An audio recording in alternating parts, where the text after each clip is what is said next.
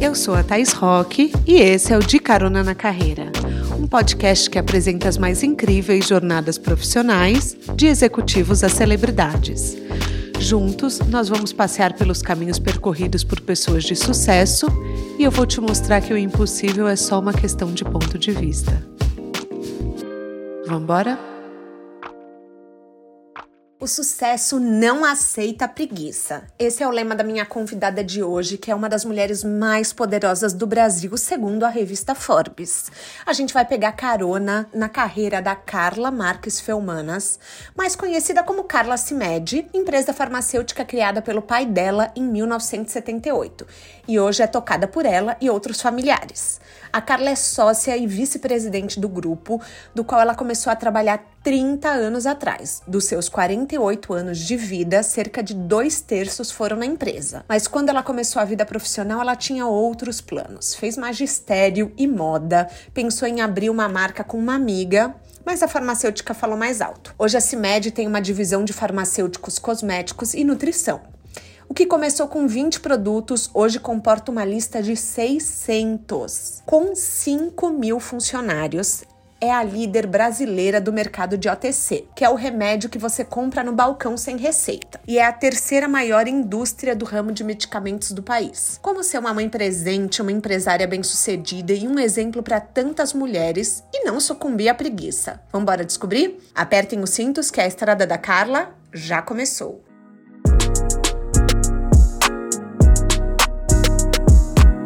Carla, seja bem-vinda ao De Carona na Carreira. Quer dar um oi para os nossos caroneiros? Oi, turma, tudo bem? Muito feliz eu, de estar aqui. Eu amo o Oi, turma, porque eu me sinto muito nas suas redes sociais. Então, assim. Virou uma quem, turma gigante. Pra quem não segue a Carla ainda, pega correndo o Instagram e o TikTok, porque são conteúdos diferentes. Sim. E vamos seguir arroba Carla com K, Cimed. Carla, Isso. quais redes sociais você tá? Já vamos falar, porque é muito importante que todo mundo veja a sua vibe nas redes ah, sociais. Ah, obrigada, querida. Eu tô no Insta, né? Com Carla uhum. Cimed, no TikTok também com Carla Cimed e no LinkedIn, que é o meu nome inteiro, né? Carla Marques Felmanas. É maravilhoso, gente. É um conteúdo que, assim, que eu sou apaixonada. E ainda não fui pro YouTube, nem pro Twitter e nem pro Facebook. A gente tem muita coisa ainda pra fazer. Ah, mas tá ótimo do jeito que tá. Você tá nas redes que estão bombando. Vamos combinar. É isso aí. Você costuma falar que o sucesso não aceita preguiça. Sim. Bom, gente, a Carla, ela acorda às 5 da manhã todos os dias para dar um contexto para vocês e ela fica na CIMED normalmente até umas 8, 9 horas da noite. Então o sucesso da Carla não aceita preguiça mesmo.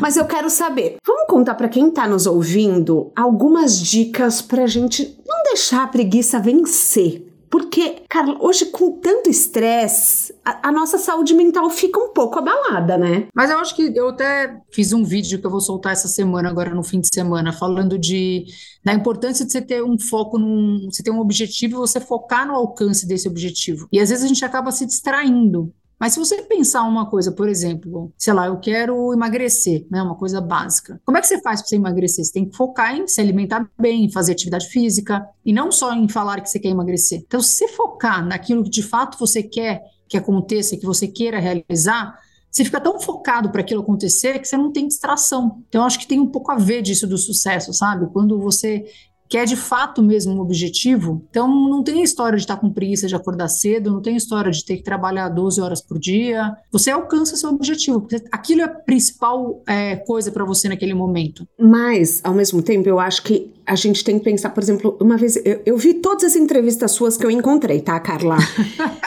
em uma entrevista, você falava, cara, nosso objetivo, a gente queria melhorar de vida.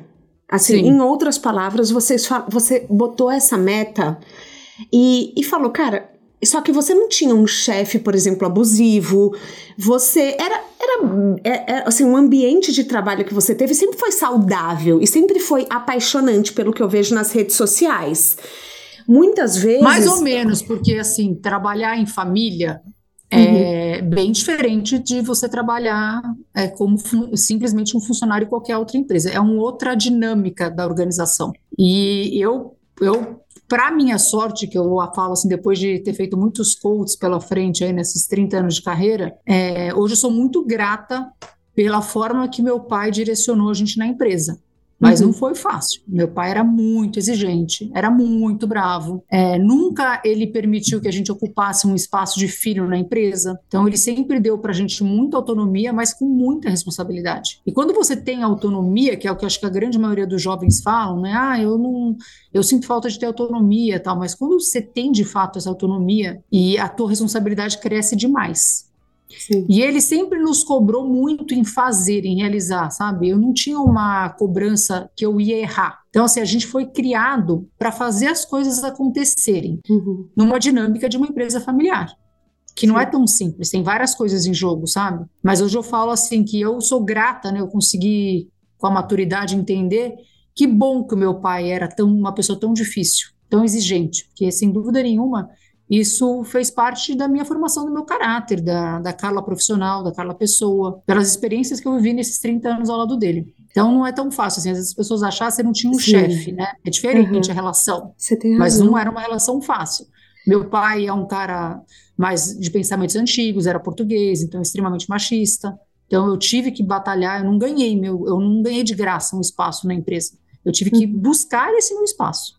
Sim. Graças a Deus eu tive chance de ser reconhecida por ele, que eu acho que para mim foi uma coisa muito importante nesses últimos anos de vida, que meu pai foi, faleceu, né, fazem três meses só. Sinto muito. E eu, obrigada, e eu tive a chance de poder ter sido reconhecida por ele, sabe, que foi uma coisa que eu batalhei muito, como uhum. profissional, não como filha. Sim, eu entendo.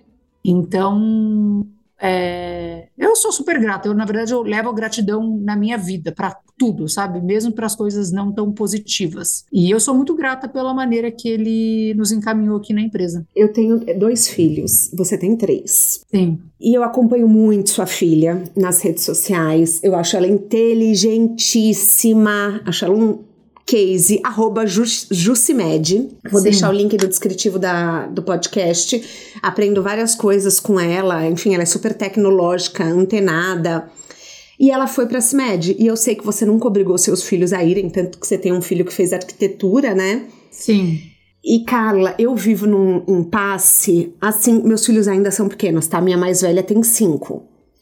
Por exemplo, eu, eu tenho amigos que o pai segurou muito então, quando aconteceu do pai falecer, eu tenho amigos que gastaram tudo.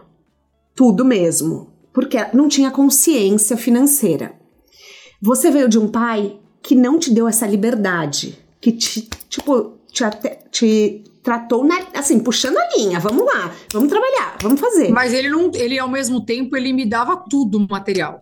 Ah, é? Meu pai era aquele. Era. Então, assim, é bem contraditório, assim. Ao mesmo tempo, ele exigia que a gente trabalhasse, uhum. mas ele também, tipo assim, a gente, independente da. A gente teve uma vida, óbvio que muito distante do, da realidade financeira de hoje, uhum. mas eu estei, estudei em escola particular boa, eu fui, viajei para Disney quando eu era criança.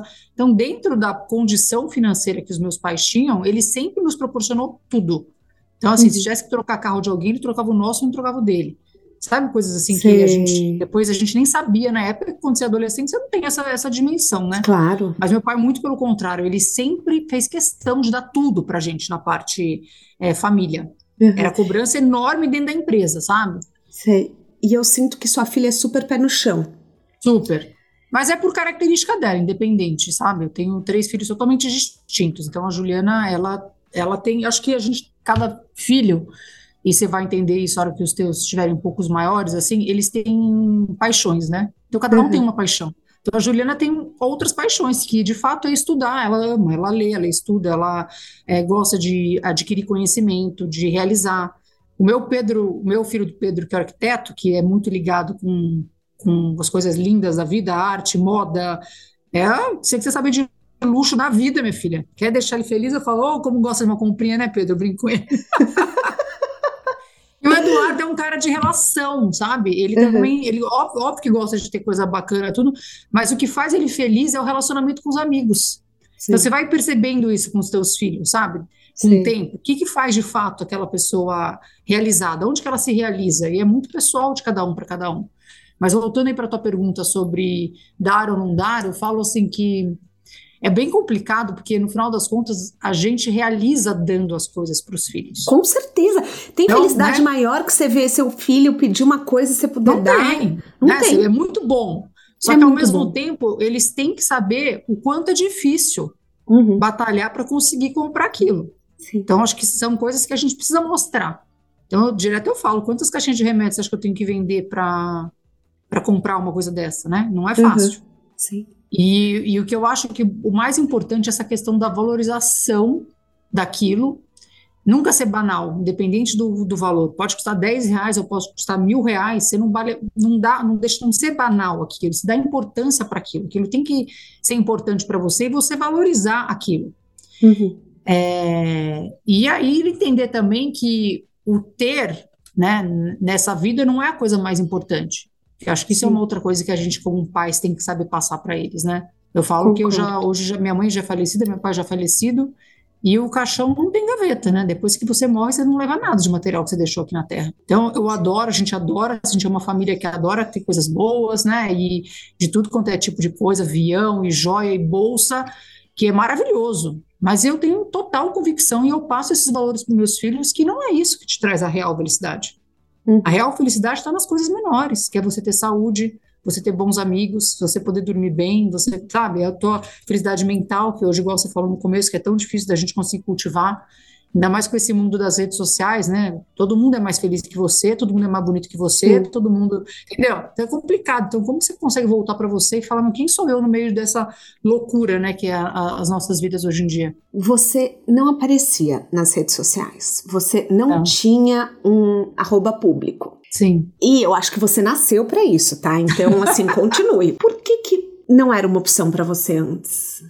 Primeiro que eu acho que eu também não tinha muito tempo, porque eu sempre, igual você me acompanha e trabalha 8 horas, 12 horas por dia, né? Uhum. Depois eu tinha os filhos menores, então você também tem filho pequeno, você sabe como é que é a rotina Sim. de trabalhar. Então, a hora que eu saía da CIMED, eu tinha que ficar com eles, eu ficava 3, 3 a 4 horas no máximo por dia com eles.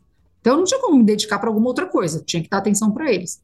E no meio dessa loucura toda, eu ainda tive uma mãe com 12 anos de tratamento de câncer. Então, eu me revezava uhum. em trabalhar, cuidar da minha mãe, cuidar dos três filhos, marido, casa, era uma loucura. Então, não tinha não tinha, não tinha oportunidade para isso. E depois que teus filhos crescem, amor, agora, minha filha, não é eu e meu marido, eu falo assim. Sim, é verdade. É nós dois e só, porque você chega em casa, mesmo que eu chegue em casa 8 horas, se eles estavam em casa, tinha um monte de coisa para fazer. Hoje em dia, cada um por si, Deus por todos. Então, eu tenho esse tempo maior para isso. Sim. E eu entendi, assim, que foi uma maneira de eu estar próxima dos meus funcionários, porque a empresa está grande hoje, são 5 mil colaboradores. Então, como é que eu chego direto no chão da fábrica, né? Tirando que eu estou lá toda semana e eu acho que e eu sou aberta a conversar com todo mundo, então as pessoas vêm e me falam, a gente troca ideia, mas é um canal direto, não tem um intermediário. Então, eu acabei entrando nas redes sociais por conta disso, para mim estar tá próximo do, da nossa galera aqui, da nossa turma da CIMED, e depois também poder ouvir é, direto os nossos clientes, né? Tanto os meus clientes, que são os, os, das farmácias, né? Os balconistas, os farmacêuticos, os donos da farmácia. E as pessoas te mandam mensagem? Total, direto consumidor final, tipo, tem o maior prazer, sabe? A pessoa pega um Carmed nosso e passa, olha aqui, tô usando Carmed, eu adorei, ou me dá, ah, por que você não faz um Carmed de outro sabor? Ou me dão, uhum. dão sugestões, sabe? É muito Sim. legal esse canal aberto assim, direto.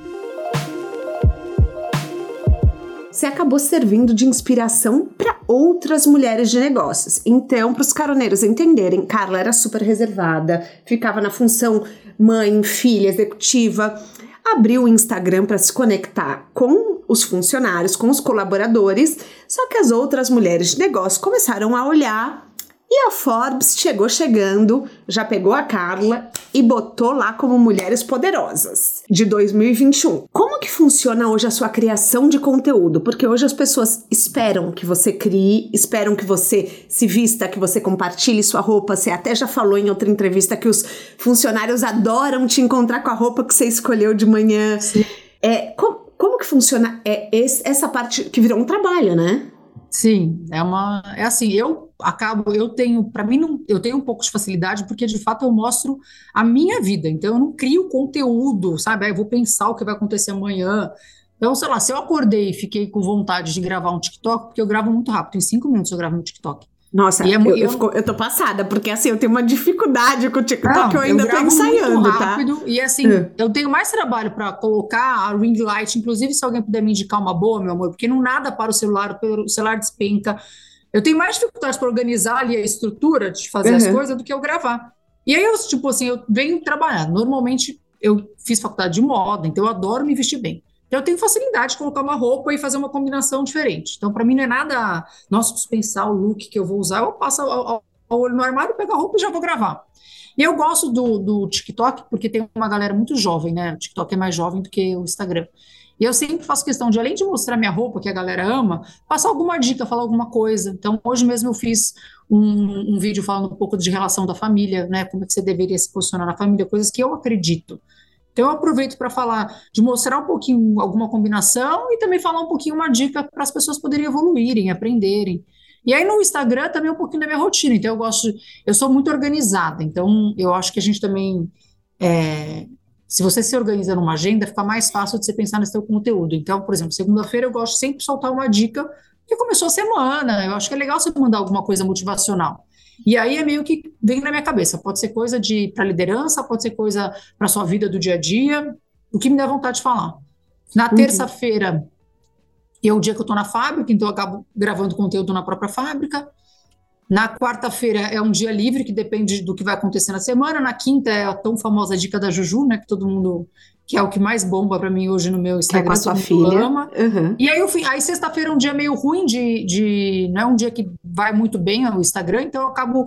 Tipo, sexta-feira passada teve sexta-feira 13, então eu acabei postando sexta-feira 13. Mas se tinha alguma Halloween, coisa é, ou eu tenho alguma festa, alguma coisa assim, eu solto alguma coisa. E fim de semana depende do que eu tiver para fazer durante, durante o fim de semana.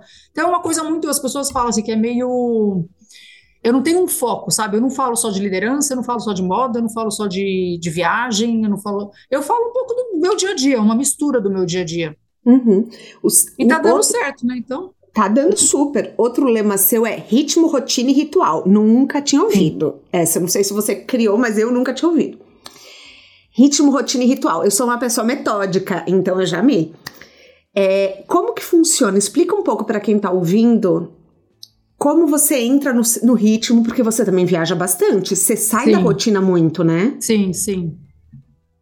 E eu como sou uma é? pessoa também que eu, o, o, meu marido é o que mais me tira da rotina, tá? Porque eu também sou muito metódica também. Então, aquela coisa assim, uhum. é, que eu faço as coisas, às vezes você fala assim, putz, mas vamos em tal lugar? Fala, ai meu, mas pra que nós vamos? Ele, não, nós vamos. E esse nós vamos é que faz você viver no final das contas, porque passa é um dia, passa outro dia, e a gente que trabalha muito, se a gente não tomar cuidado de de poder viver a vida, né?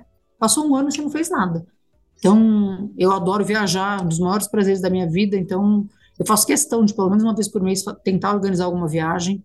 E mesmo uhum. que seja de. Eu falo, quem trabalha muito, descansa quatro dias, está descansado como se fosse 30 dias. Verdade. E eu tenho uma coisa meio que na minha personalidade, que é muito de estar focada no que eu estou fazendo. Então, se eu sair de férias, meu celular fica ligado 24 horas, porque a fábrica trabalha 24 horas, a organização é muito grande, eu não tenho nem chance de não entender.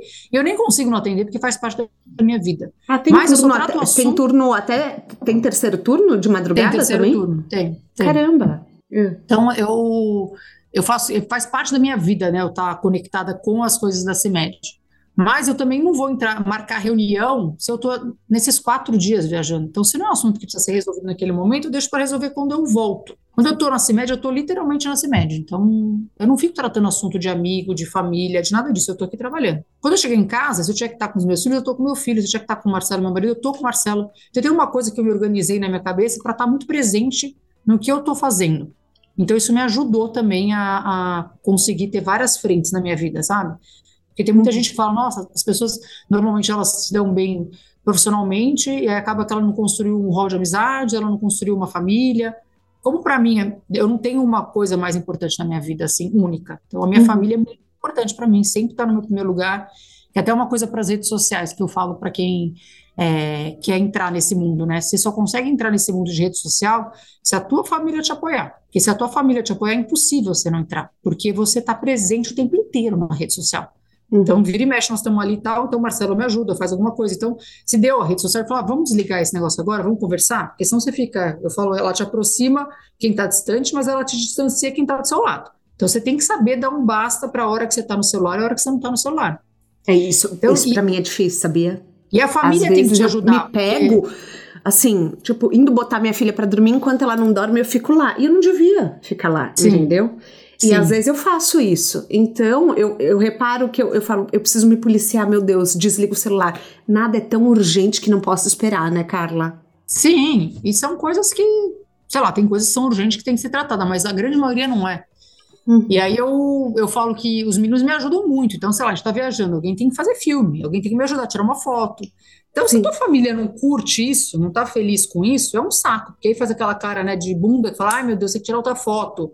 Ou você quer mostrar, eles não querem mostrar. Não dá. Você tem que ser um acordo com a tua família. E toda vez que eu vou postar alguma coisa ou postei alguma coisa que eles não gostaram, eu não quero saber quantas visualizações teve. Eu deleto na hora. Porque, tá. sabe, eles estão no primeiro lugar na minha vida. Então, se tiver bacana para todo mundo, vamos embora. Se não tiver bacana para alguém, tô fora, entendeu? Uhum. Sim. Então, isso é um, uma coisa que eu criei assim na minha rotina. O que, que as redes sociais te trouxeram de bom como empresária? Eu acho que a proximidade com o cliente final. Porque eu não teria, eu não tenho, não teria como ter, né? Porque de, com os meus funcionários eu até teria aqui no dia a dia da empresa, claro. mas com os clientes finais eu não teria como ter, né? Então isso é muito bacana. Você receber o feedback direto, se a pessoa compra alguma coisa, fala se gostou, se não gostou, se algum produto veio com algum problema, é direto. É impressionante, assim. É muito real time, sabe? Você tá uhum. próximo das pessoas. E tem algo de negativo? Olha, você sabe que eu me dou, eu me dou, me lido, né, super bem com essa questão do negativo. Eu tenho um, um, eu acho que ninguém, não é todo mundo que vai gostar de você e tudo bem. E se você uhum. também não gostar, você não precisa ver bem, porque é de graça, né? Não tô nem cobrando pra você me ver, me escutar. Sim. Mas como eu sou muito verdadeira e transparente, eu tenho Tipo, não posso falar que eu nunca tive algum comentário negativo, mas é tão baixo, é até impressionante, assim, sabe? Eu criei uma rede, uma turma tão positiva, tão do bem que me acompanha. Então, que assim, ótimo. sei lá, às vezes a gente tem essa coisa da, da, essa história das eleições, então as pessoas ficavam muito em cima para saber que se a gente apoiava A ou B. E a gente tem vários artistas que a gente trabalha na empresa e que as pessoas. É, porque a, empresa trabalha com artista, as pessoas acabam levando porque a empresa acaba apoiando a opinião do artista. E não tem nada a ver uma coisa com a outra. Uhum. Então, às vezes, toda vez que alguém, quando entra nesse assunto, que alguém dá uma criticada, eu falo, olha, eu respeito a opinião, mas não tem nada a ver, ela é uma super artista, você já viu o trabalho que ela está fazendo, você já olhou para a parte social que ela está realizando, entendeu? E tudo Sim. bem, né? Porque não dá para agradar todo mundo, faz parte, não, né? Não dá para agradar todo mundo, eu concordo. É, faz parte. A CIMED tem 34% de mulheres em cargos de liderança. Sim. E achei esse número fantástico, tá? Daí alguém que tá ouvindo pode falar, não é 50%. Gente, a maioria das empresas não é 10%, só para é. vocês terem uma noção. Não é 50, mas pode ser 100, assim, é. né? Eu, e o que eu, eu acho, assim, dessa parte, se fosse, ah, como, como, é que a gente chegou nesse número? O que, que a gente fez, né? Uhum. Eu falo assim, eu, normalmente, eu contrato as pessoas pela competência. Esse é o primeiro foco meu né? Tá.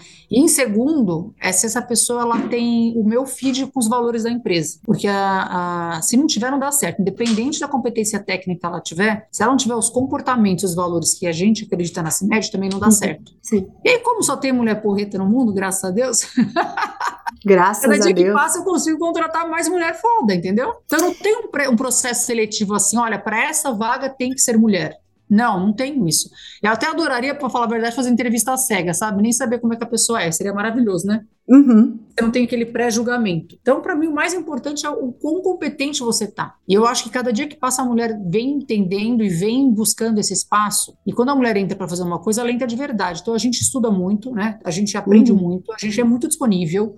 Sim. Né? E aí, Cada dia que passa, ela se dispondo a isso, cada dia que passa vai ter uma mulher trabalhando, sem dúvida nenhuma. Sim, né? Porque a gente entra de verdade nas coisas, né? Uhum. Eu imagino que por conta disso, tem a consequência de mulheres no comando. Alguns dos produtos mais famosos da CIMED são para a saúde e o bem-estar feminino. Por exemplo, Dermafeme, Puse da Anitta, que eu já vou perguntar mais ou menos do case da Anitta. As mulheres da CIMED, elas opinam na criação dos produtos? Como que é? Vocês escutam? Você sabe que não, né? Todo mundo fala, nossa, o Dermafeme, o Puse. O Puse é um, um, produto à parte que foi a Anitta que criou. O próprio Carmed, não tem uma coisa, isso aqui foi mulher que fez. O que tem é uma colaboração para que o produto é, dê certo. O que eu acho, e eu, eu prefiro que nas páginas do Dermafeme, que é um público extremamente feminino, que a gente, na hora que vai responder, tem essa sensibilidade feminina. Tá. Isso eu acho importante. Eu tá? também Mas o resto, não. Na criação, não. é um conjunto. Entendi. E agora eu quero falar um pouco desse produto inovador que vocês lançaram com a Anitta. Eu amei, porque assim, eu, eu sigo você, eu sigo a Cintia, eu sigo o João Adib, eu sigo todo mundo. Aí outro dia a Cintia postou uma foto super sexy, você comentou, passou puse. eu ri muito.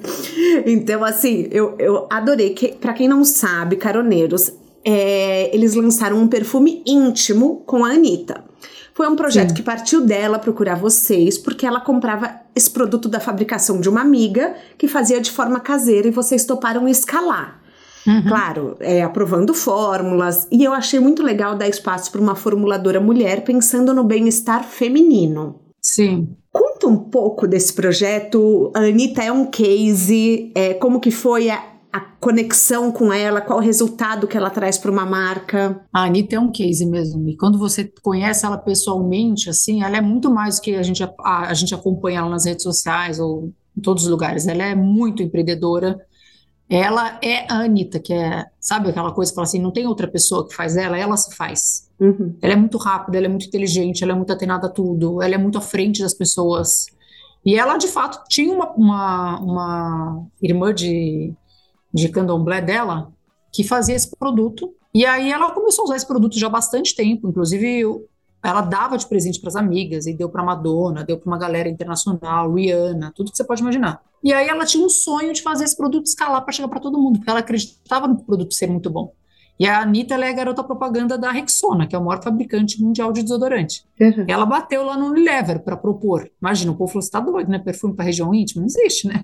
Uhum. Porque não existia esse, esse produto Sim. mesmo. E aí ela chegou aqui na CIMED. A gente nunca tinha feito perfume. A gente já tem hoje uma linha íntima a mais vendida no Brasil, que é o nosso CAMED, né? Que é o nosso lubrificante íntimo. Uhum. A gente falou, nossa, tem tudo a ver com a gente, nós topamos.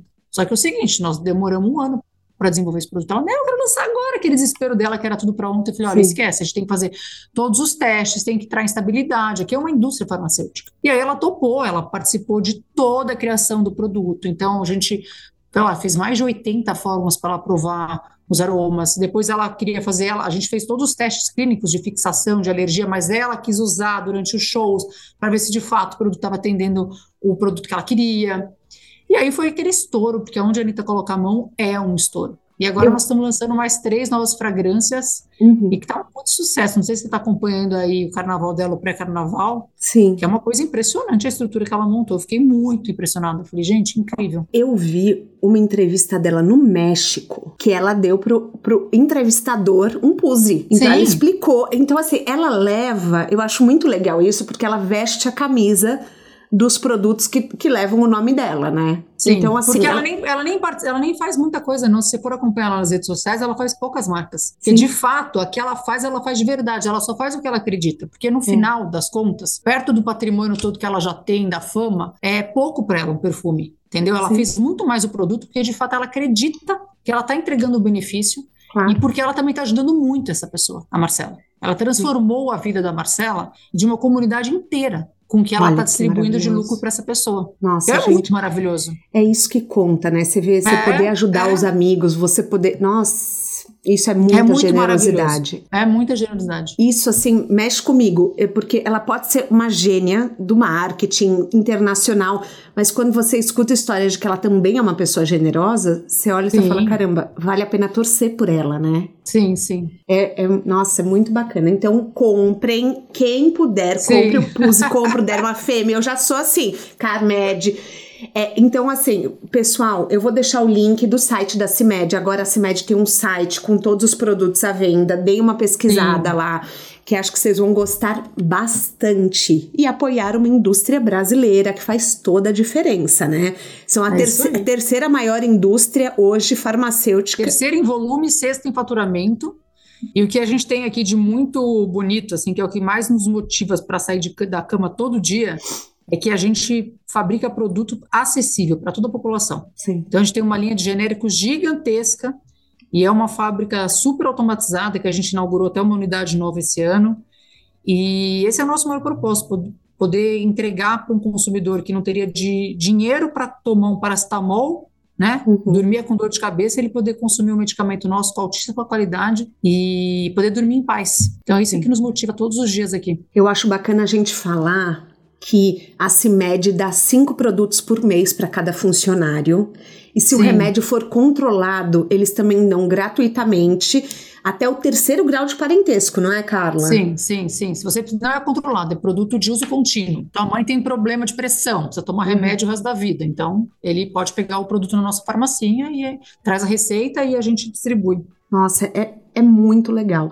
E eu queria falar um pouco do branding da CIMED, porque assim, é camiseta, moletom, pulseirinha. Hoje você não tá com a pulseirinha, então não, não, não cobicei a pulseirinha, mas às vezes eu olho e falo, ah, eu quero essa pulseirinha. Da onde surgiu esse branding fortíssimo? Porque não é comum uma não. indústria farmacêutica, gente, um fabricante, ter uma marca tão forte quanto a CIMED. Sim, nossa, uma loucura o negócio de moletom. Agora na Copa, que a gente fez um moletom do Canarinho, eu não aguentava responder, e é amigo, é parente, é todo mundo, é artista, traz um moletom, uma loucura. Só gente, quem, como você imaginar que alguém quer vestir um, entre aspas, um uniforme de uma empresa, né? Sim. Mas é tão bacana porque a gente também se envolve pra caramba pra fazer, né? Que assim, sai do céu, sabe? É, não é, é um vulco-vulco que acho que a gente entrega tanto amor nas peças que as pessoas uhum. ficam alucinadas para ter. E é, é engraçado é que tem coisa assim, sei lá, as nossas camisetas, sabe, de 30 reais. E acho que como as pessoas veem a gente usando também e, e acaba criando esse, esse mad lover, sabe? As pessoas querem usar também. Sim. Então é muito bacana, né? Então a gente é acaba. Bacana. Apolo nossa amarela, que é o nosso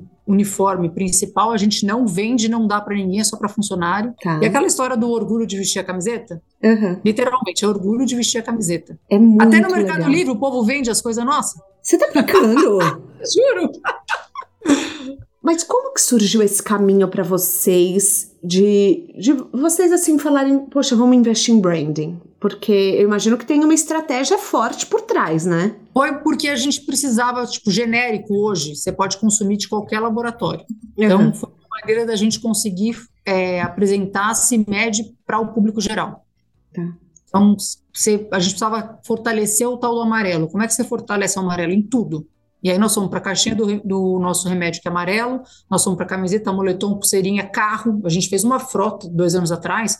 Todos os carros da família que você pode imaginar era amarelo, era tudo amarelo. Então, sabe aquele invasão do amarelo? Então, uma, essa sim foi uma estratégia. E aí uhum. as peças viraram objetos de desejo. Foi assim que tudo começou. E já são quatro anos que nós estamos nessa onda amarela. E você e o João Adib, que é seu irmão, eu sinto que vocês são essenciais para valorização da marca no mercado nacional. A imagem de vocês. Apesar de ter o amarelo, eu sinto, por exemplo, eu só conheço a marca porque eu sigo vocês. É, uhum. É, porque assim, eu não, eu não, tá, eu não tô assim no, no dia a dia de vender e comprar produtos farmacêuticos. É, você, você, sente também essa responsabilidade de que você está representando a empresa? Sim, não só eu, meu irmão, como a família toda e como todos os nossos colaboradores. Acho que é geral, né? Acho que quando você fala de imagem, né? É, tá, quando você tem uma empresa li, linkada a pessoas, como nós somos, não tem divisão, as, as coisas são é uma coisa só. Uhum. Então, a isso sua... a gente fala bastante aqui nas nossas reuniões de conselho familiar, né? Uhum. Até brinco, se você quer participar da família Marx, tem Sim, é verdade. Tem um manual, vou te entregar um manualzinho bem para você participar. E aí, assim, é jogo limpo, transparente, ou quer ou não quer, não tem duas conversas, porque de fato a imagem da família e da empresa é muito conectada. Uhum. A imagem é muito. Vocês são uma família muito unida. A gente percebe isso quando segue nas redes sociais, que vocês estão sempre juntos, viajando Sim. juntos. Então, assim, vocês tiram férias, vocês vão para os mesmos lugares. Então, tem Sim. essa sinergia muito grande, né? Tem. Eu até percebo, por exemplo, o filho do, do João Adib tem a, é o único que tem as redes sociais fechadas, eu acho, né? O Adib não, ele abriu esse ano. Eu, eu reparei que mesmo assim ele tá sempre junto, ele aparece, ele topa os vídeos com você. Sim, então, sim. É muito bacana. Vocês começaram no Cambuci, numa portinha com 20, 20 funcionários? Sim, 20 funcionários. E seis produtos. E seis produtos. Nessa época ainda nem se chamava CIMED. Não, era Laboratório Honorterápica. Você era criança, eu sei. Sim. Mas qual que era a sua lembrança dessa época? Nossa, muita, porque como a gente tinha apartamento no Guarujá, uhum. então toda sexta-feira a gente passava. Minha mãe trabalhava de manhã, né? Então tá. à tarde ela ficava com a gente. Aí de sexta-feira a gente almoçava e a gente ia para o laboratório esperar uhum. meu pai terminar de fazer os pagamentos do banco para a gente ir para o Guarujá. Então, eu, desde pequenininho, eu já ficava na linha de produção, dobrando cartucho, fazendo alguma coisa. Você tá brincando? Aham. Uhum. Então a gente meio que fazia parte da nossa vida sexta-feira à tarde estar tá na empresa. Tá, já, pequenininho. E daí, quando deu 17 anos, você foi para lá? Sim, aí com 17 eu comecei a trabalhar, o Jandir começou a trabalhar com 15, mas já fazia muito parte do nosso dia a dia. Apesar dos do meus pais não trazerem assunto da empresa para dentro de casa, uhum. eles trabalhavam junto. Então eu chegava em casa, não é que na hora da janta a gente tratava de coisas da empresa, eles sabiam dividir muito isso. Ah, Meu legal. pai que a vida dele estava tranquila até o dia que a gente começou a trabalhar, porque o dia que a gente começou a trabalhar, e jovem tem aquela energia para fazer as coisas acontecerem, a gente não conseguia separar isso. Então, dentro Sim. de casa, a gente falava da CIMED, né? E é engraçado uhum. que agora eu estou vivendo isso com os meus filhos. Claro. Porque eu também, a hora que eu chegava em casa, eu não falava das coisas da CIMED. A gente tinha coisa de lição de casa, do dia a dia deles, né? Era muito mais uma dinâmica da família e não da empresa. E aí, quando eles começaram a trabalhar, é literal, não tem como ser pai. Você senta na mesa, você tem algum assunto pendente para falar, a gente acaba falando. Não tem uhum. como dividir. Ah, esse assunto é só amanhã às 8 horas da manhã. Não rola, né? Você acaba tratando. Claro.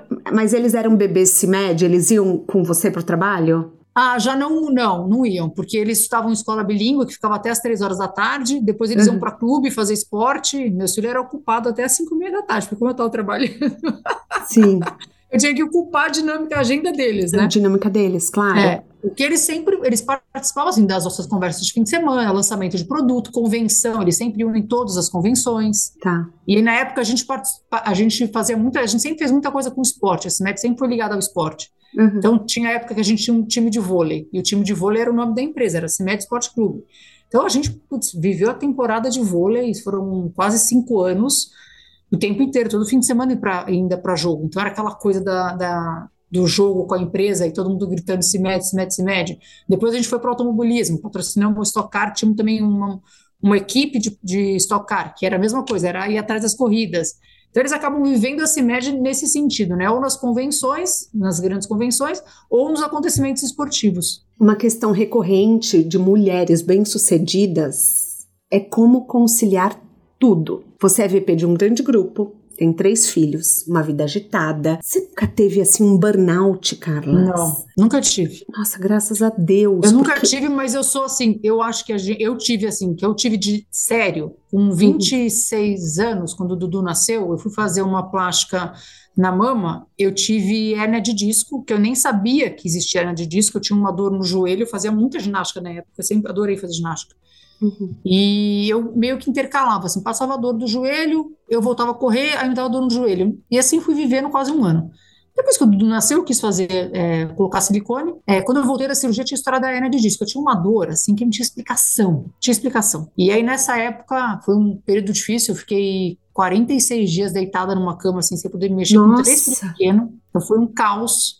Aí eu fiz uma cirurgia e as pessoas falavam, ah, você não opera a coluna porque se operar volta, não faz isso, não sei o quê. Aí me apresentaram um médico que fazia uma cirurgia alternativa, que ele fazia via tipo uma endoscopia, que ele queimava a hérnia. Fiz essa cirurgia, daí eu fui começando a melhorar o meu processo, então eu comecei a voltar a andar, eu comecei a voltar, comecei a fazer natação, fisioterapia, tudo isso. Depois eu tinha muita recorrência com infecção urinária. Tá. Aí também fui tratar, tal. E depois eu tive muita ocorrência de dor de cabeça. E aí eu fui descobrir depois que tudo isso, todas essas dores, né, dor, na, dor nas costas, uhum. é dor de cabeça e infecção urinária tem muito a ver com a cabeça. Ah, é? E aí foi quando eu fui, tem a ver com o fator emocional. Aí foi quando eu fui procurar esse meu lado de emocional. Mas isso depois de muito tempo, minha mãe já tinha falecido, e eu tinha uma coisa dentro de mim, assim, que eu falava assim, nossa, eu tenho tudo, sabe? Eu tenho filhos com saúde, que era uma coisa que eu, nossa, sempre preservei demais. É, tenho um super emprego, né? Estou construindo uma super é, empresa, sou super bem casada com um marido muito participativo, muito muito legal comigo, Marcelo, um mega marido. Mas eu tinha uma coisa meio de, de mim, dentro de mim, assim, que parecia que eu não me sentia tão feliz, tão realizada, sabe?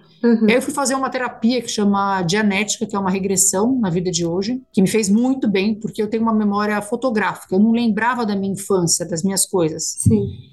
E essa terapia ela surgiu nos Estados Unidos para tratar pessoas que têm grandes traumas. Então foi tão legal poder ter revivido histórias da minha vida que eu não lembrava, que eu não, não tinha essa, essa coisa. E aí foi quando eu entendi que essas coisas que eu vivi, né, de das dores nas costas, de problema renal e a dor de cabeça tinha muito a ver com o meu fator emocional. E quando eu tratei Chama esse dianética. Fator, é, dianética. Aí quando eu tratei esse meu fator emocional, nossa, parece que, sabe a borboleta sai do casulo, assim? Foi aí que eu acho que eu, quando eu voei, que eu fui voar. E hoje eu faço meditação há oito anos, eu não deixo de fazer nunca, são 20 minutos diários, que são muito, é muito importante para o meu dia a dia, porque como eu sou muito agitada, muito ligada no 220, são 20 minutos só no meu dia que eu paro para mim, sabe? Para escutar meu corpo, para respirar.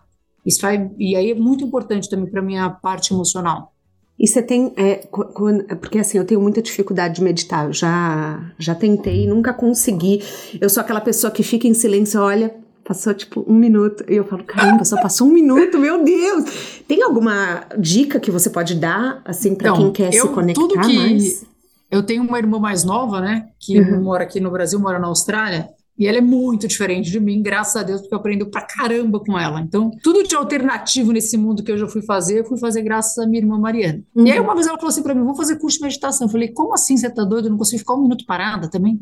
Ela falou assim: não, é muito importante, eu vou fazer curso de meditação. E nós fomos fazer o curso de meditação, que era meditação transcendental, que eu fui fazer. E eram cinco encontros seguidos, você não podia ficar deixado, você tinha que se comprometer, senão você cortava o, o ciclo do aprendizado. Uhum eu, ela e mais um primo meu, fazendo a casa dela, era professor particular. Ele não mora mais no Brasil, infelizmente, porque o cara é muito, muito, muito top. E aí, no primeiro dia, ele só te explica qual que é a metodologia. E ele uhum. explicando que você vai sentar, você vai receber um mantra, você vai fechar os olhos, e você vai começar a repetir esse mantra, e aí você vai entrando nesse mantra, e assim você vai por 20 minutos. Aí a primeira pergunta que eu fiz para ele é o seguinte: como é que eu sei que já completou os 20 minutos? Você tá doido? Se eu tô de olho fechado. Exato. Uh. Aí ele olhou pra minha cara e falou assim: ele falou, eu tinha certeza que você ia me perguntar isso, pela sua personalidade até. Ele falou assim: você não se preocupa é, que você vai meditar por 20 minutos. E aí, sabe quando, não sei, era para era pra ser para mim mesmo, porque até hoje eu falo, nossa, como é que eu, como é que eu consigo entrar nessa concentração? Uhum. E é uhum. tão bom. Eu falo assim, gente, é uma, é uma parece que tá lavando sua alma. Caramba. E ali eu faço todos os dias, eu sento 20, é absurdo. É um. Não dá para explicar parece que você energiza as suas células. Uhum. É muito, muito bom. Quando termina assim, dá uma paz interior, dá uma satisfação de você ter feito. Acho que é parecido com quem gosta de fazer ginástica, quando você acaba a ginástica, você pensa assim, nossa, que bom que eu fiz, sabe? Sim. Só que em vez de ser uma coisa física, é uma coisa é, espiritual. E é, é uma é de viagem, manhã sabe, ou é assim? Algum momento ao longo do dia eu que você sente? Eu gosto de fazer cedo, por isso que eu acordo cedo. Eu gosto de fazer quando não tem movimento na casa. Parece que a casa é só minha, sabe? Tá todo mundo, os passarinhos estão uhum. acordando. Mas assim, se eu também não conseguir fazer de manhã por algum motivo, sei lá, tô indo pra fábrica, é 40 minutos de voo. Eu medito uhum. no helicóptero, eu medito onde eu tô, gente. Se eu quiser eu sentar aqui e me desconectar, eu já, porque eu já tô bem evoluída, porque eu já faço há bastante claro. tempo, né? Então eu consigo desconectar em qualquer lugar que eu tô hoje. Caramba, vou tentar. Transcendental chama. É, é. Mas tem vou, vários vou métodos, né? Acho que cada tá. um tem que encontrar o seu. Tipo, a minha irmã, que foi quem me levou a fazer o curso, até hoje ela não consegue meditar. Ela Justo não consegue. ela? Aham. Ela não consegue, ela não se conforma como é que eu consigo, mas ela não consegue. Caramba. Mas eu acho que cada um tem que, tem que descobrir a sua, a sua metodologia. Tipo, uhum. o Marcelo, meu marido, ele é da religião judaica. Tá. E ele todo dia ele reza. Não sei se você já viu as pessoas é, dessa religião rezando, que eles colocam uma coisa na cabeça, amarram um negócio no braço e uhum. tal. Então, esse ritual dele, de colocar o negócio na cabeça, de ir para e reza e põe a mão e põe não sei o quê, é uma maneira de meditação. Porque por que, que tem esse ritual ali da dele na hora que ele está rezando? Que é para ele desconectar. Ele está tão preocupado em amarrar os negócios no braço que ele não consegue pensar outra coisa. Sim. É a mesma coisa quem está rezando o terço. Você está lá nas bolinhas no terço. Não tá? Uhum. Você já viu Sim. quem reza o terço? Uhum. você vai com umas bolinhas e vai rezando. Vai. Por quê? Porque isso faz você desconectar do mundo. Então tem muita maneira de se meditar. Então, às vezes as pessoas ficam muito assim, que ela tem que sentar numa posição de lótus, ficar lá. Eu não consigo ficar sentado daquele jeito, me dói as costas. Eu gosto de sentar confortável. Uhum. Sabe? Sem estar tá calor, sem estar tá vento, sem estar tá chovendo, sem ter mosquito. É impossível alguém meditar com um mosquito te picando. É né? então você tem que preparar Sim. Um cenário, você tá com teus filhos. Imagina você vai meditar com teu filho gritando, que tá chorando. Qual é a chance? Qual é a chance? Nenhuma, né? É. Nenhuma, Não. né? Então você tem que criar um momento que você consiga. E aí você não se preocupa com o tempo, sabe? Faz um minuto hoje. Dali a pouco você vai conseguir fazer dois minutos, faz três minutos. E aí vai evoluindo. Igual fazer ginástica. Quem começa a correr, ninguém corre uma maratona da noite para o dia. Você precisa começar a correr, né? Uhum. E é similar à meditação. Vocês são em três irmãos, então? Eu achei somos. que vocês eram em dois. Não, somos ah. em três. São em três irmãos. E ela optou por não trabalhar na CIMED. Sim, ela trabalhou no comecinho e depois ela... Minha irmã é muito da natureza, assim, sabe? Ela gosta uhum. de estar... Ela preserva muito isso. Então, hoje ela mora na Austrália, de frente para o mar. Ela tem uma fazenda de ostra. Caramba! Que legal, é. quero entrevistá-la, hein? Sim, é muito legal. Você tem uma filha que está super seguindo o seu caminho. E uma vez eu conversei com a Silvia Braz aqui e ela falou que existe muita comparação entre ela e a filha dela, Maria, que as pessoas assim não poupam as mensagens e mandam falando, comparando, e que isso às vezes a, a Silvia falou: olha, eu fico surpresa de como ela leva bem isso. Existe uma comparação que fazem com a Ju em relação a você? Não, ela não passa por problema, isso. Até porque a Juliana é 20 vezes melhor que eu, bem. Então, assim, uma evolução. Sim.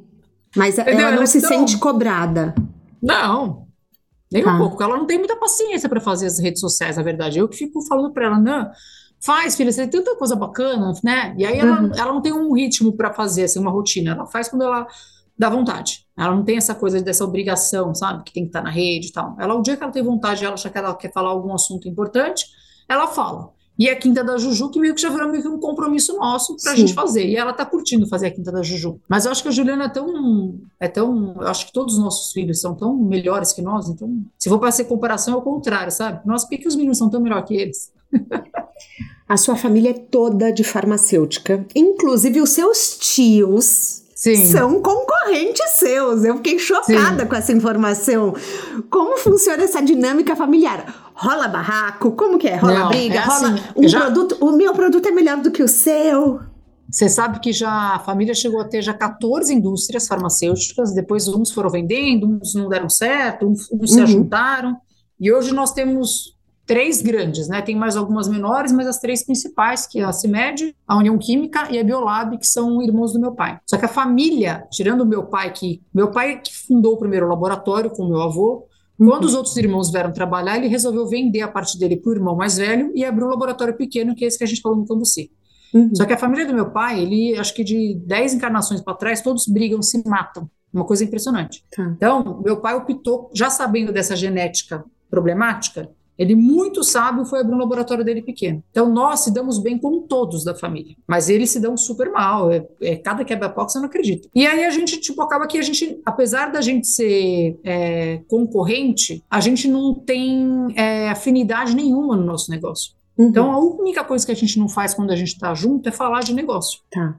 Entendeu? Nós somos concorrentes na rua. Agora, se tivesse assim, acontecer alguma coisa, deu algum aperto, é o primeiro a ligar, né? Ainda mais uhum. agora que eu não tenho meus, meu pai, tio, tio, tio, tio, para alguma coisa que precisa, sabe? Sim. Eles são muito presentes na para ajudar na hora que você precisa. Mas te ligar para dar uma sugestão, esquece. Uhum. Entendeu? Entendi. Mas é confortável saber que num aperto você tem com quem contar, sabe? Claro. É, é, uma, é uma relação importante, assim, saudável isso. O seu irmão é mega empreendedor e você é a pessoa que faz as ideias dele se realizarem. Não, eu já é possível, uma... meu amor. Ele é uma fábrica de ideias, você não entende, é, não dá para acreditar. Uma vez eu vi você falando que é assim, que ele tá na nuvem e você é, é a tá pessoa no que now, eu tô puxando ele para baixo. Que Isso. você puxa ele para baixo. Como funciona essa parceria no dia a dia? É muito boa e eu acho que isso também é um dos segredos nossos aqui da CIMED. A gente é muito diferente em tudo, em gestão, em personalidade, em gosto. E é isso que é bacana. Porque uhum. eu respeito essa diferença, ele respeita essa diferença, e os nossos filhos também são super diferentes. São personalidades totalmente distintas. A Juliana tem uma personalidade, o Pedro, o Eduardo, o Adib, a, Juli, a Bruna e a Esther, que estão aqui com a gente, que já são seis por aqui hoje, né? Uhum. O Adib e a Ju são mais que aparecem, mas os outros também estão aqui contribuindo. E o que, que, é bacana? De criar uma relação assim de respeito. E aí que bom que nós somos diferentes, porque isso faz a gente ser complementar. Uhum. E a gente tem uma regra que foi criada muito lá atrás, até da época do meu pai e da minha mãe já, que é o poder do não. Por exemplo, se ele quer fazer alguma coisa e eu não concordar, não interessa se ele é homem ou mulher, se ele tem mais ações da CIMED menos que eu, que essa área dele não é minha. A gente tem o poder de convencer o outro. Porque como a gente trabalha em prol da CIMED, todo mundo que está aqui dentro faz o que for melhor para a CIMED, não o que é melhor para a Carla, para o João Adir. Então, a CIMED está em primeiro plano. Então, se ele tem consciência que aquilo que ele quer fazer é muito importante para a CIMED, ele tem que me convencer ou vice-versa. E aí não tem opinião que vale, sabe? Não é, ah, o que eu acho, você deixa de achar. Não existe esse ego aqui dentro. A gente uhum. resolve em conjunto o que for melhor para a empresa. Então, se ele me mostrar que de fato o que ele está falando é bacana, bora, vamos junto. E vice-versa. Sim. Então, essa é a nossa dinâmica aqui. E isso não é só na, na, na, família, sabe? É uma dinâmica com os próprios executivos. Tá. Porque nós somos também uma empresa muito colaborativa na gestão. Então, não é uhum. assim, porque eu e o João Gil somos dono, a gente fala e todo mundo faz. Se fosse assim, eu nem precisaria ter diretor nem gerente na empresa, né? Porque você As pessoas diretor, discordam de você às vezes. Sim, eu adoro que discorde, porque como é que eu vou aprender se esse povo não discordar de mim? Se eu não estiver aberto a escutar o que essa galera está trazendo, porque no final das contas eu só trabalhei na CIMED, a minha vida inteira aqui na CIMED. São então, a, tenho, a minha chance de aprender é quando vem alguém de fora novo, que me traz as experiências de outras empresas que eles viveram. Quando eu assisto, vejo, vejo uma série ou vejo um livro, entendeu? Então, para mim é muito importante essa estar tá aberta para poder escutar o que essa galera tem para falar. E sandália da humildade, né, meu amor? Porque a gente não nasce sabendo, né? Também acho. Concordo plenamente.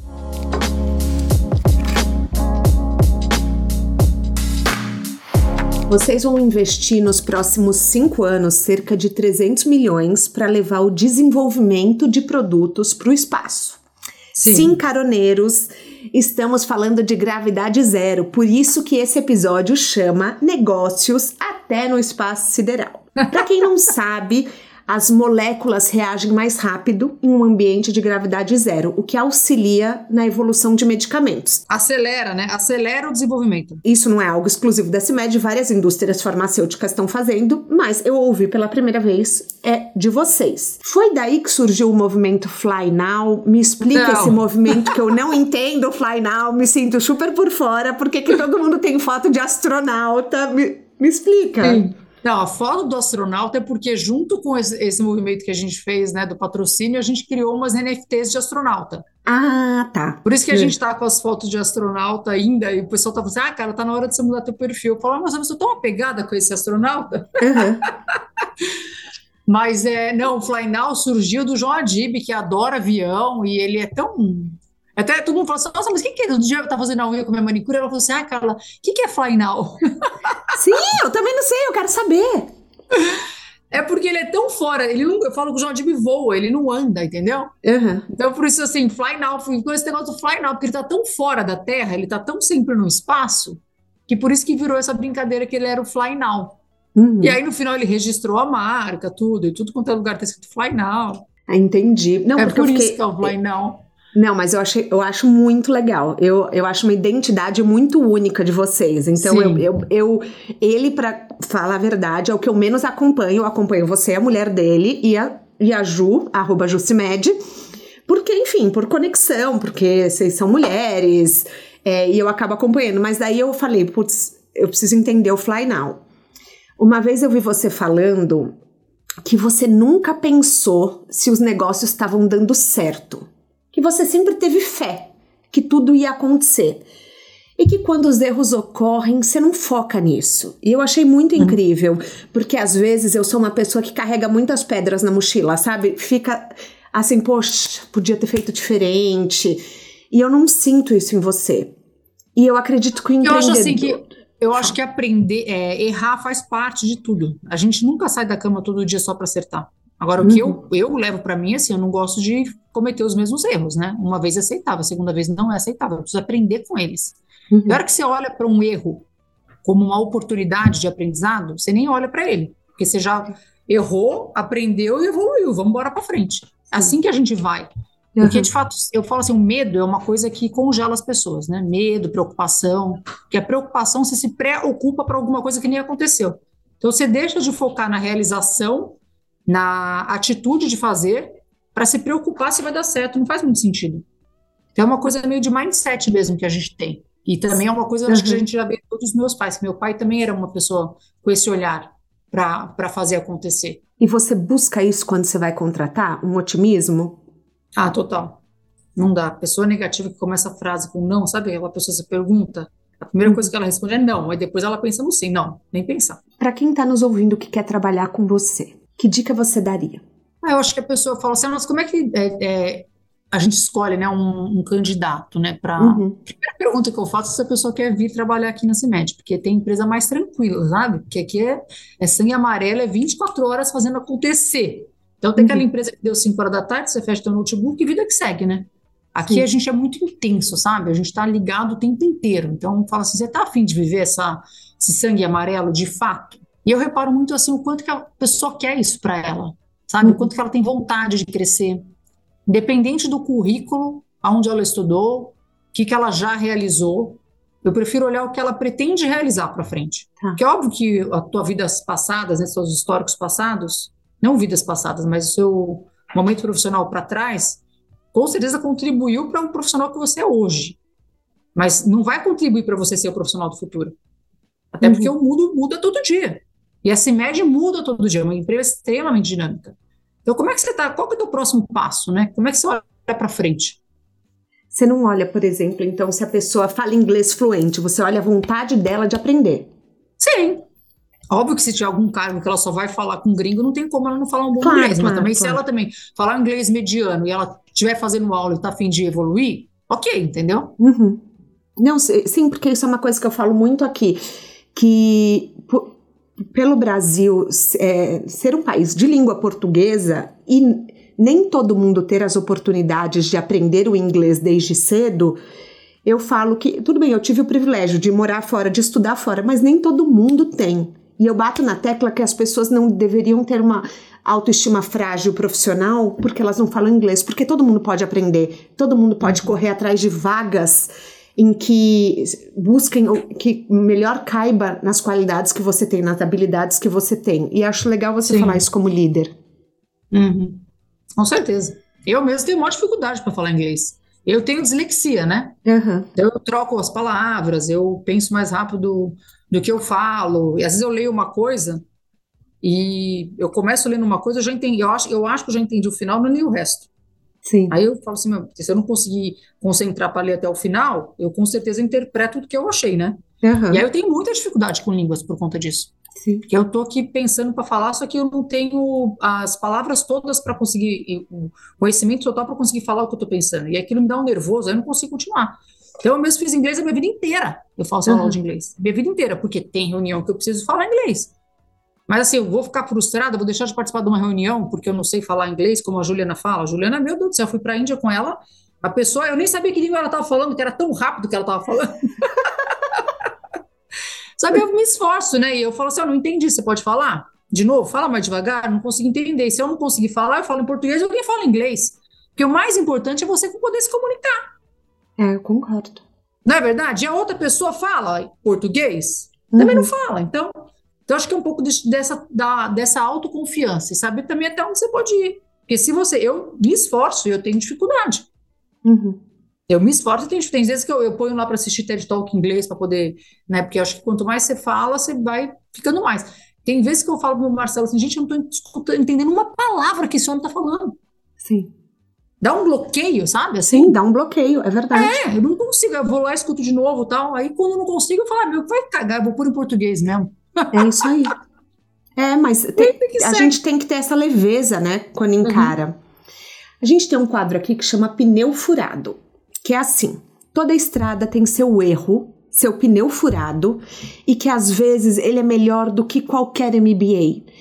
Que grande erro já aconteceu na sua carreira que você acha que no fim foi uma benção? É, eu vou ter que ficar puxando o erro lá de trás que eu te falei, né? A gente não fica muito com esse negócio do erro.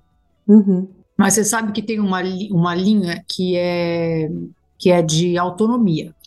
Então, ainda mais com uma empresa desse tamanho, com tantos diretores, diretor executivo e tal, você, eu preciso dar autonomia para as pessoas trabalharem, porque senão né, não faz sentido, não tem como estar presente em todos os lugares e resolver por todo mundo. Só que tem uma linha tênue dessa, dessa autonomia, até onde você pode dar esse limite, sabe? Uhum. E conforme às vezes o perfil do profissional que está, ele puxa tanta responsabilidade para ele, assim, que ele é muito foda, que ele vai entregar, e às vezes em algum momento a gente fala assim, putz, quer saber, eu vou, vou deixar ir, e uhum. vamos acompanhar com o tempo para ver como é que isso foi. E às vezes quando você para para olhar, o que você recebe de informação necessariamente é o que está acontecendo de fato. Nesse último ano meu, vai, vamos falar do ano passado, eu aprendi muito com isso, sabe? Independente do quão gigantesco é essa pessoa, a empresa de fato é minha, tem coisas que eu quero saber direto da fonte, não vou mais me basear só em apenas algumas apresentações. Então, acho que tem a ver um pouco assim de o quanto que você precisa acompanhar mais de perto ou não. Entendi. Mas é difícil, é uma linha muito tênue. É uma linha muito tênue. Ao mesmo tempo, Sim. você precisa dar autonomia para as pessoas trabalharem, mas o quanto que você também, como dona da empresa, precisa acompanhar algumas coisas. E não delegar. E não delegar. Na sua mala de viagem, um livro, um filme ou um TED Talk, um documentário que você quer indicar para os caroneiros que você acha que mudou sua vida? Não precisa ser em relação à carreira. É, eu não tenho assim algum que eu faça, putz, isso aqui foi o start para minha vida, tal, mas é um livro que eu gosto muito, é o do Netflix. Ai, sei. Eu adoro esse livro, eu acho que ele fala muito de cultura, que é uma coisa uhum. que a gente começou a trabalhar muito forte na CIMED, porque a gente já tem uma cultura muito forte, mas ela não está tão é, explícita para as pessoas. Então, ano passado eu fiz um trabalho gigantesco, contratei uma consultoria que ajudou a gente a definir, com vários grupos da empresa participaram, e foi engraçado que a gente não precisou a gente falar, nossa cultura é essa. A cultura surgiu das pessoas, então ela já existia na empresa. Bacana. Mas eu preciso fazer com que os novos funcionários entendam com velocidade essa cultura, né? Uhum. E faz sentido para você estar tá trabalhando numa empresa que tem essa cultura?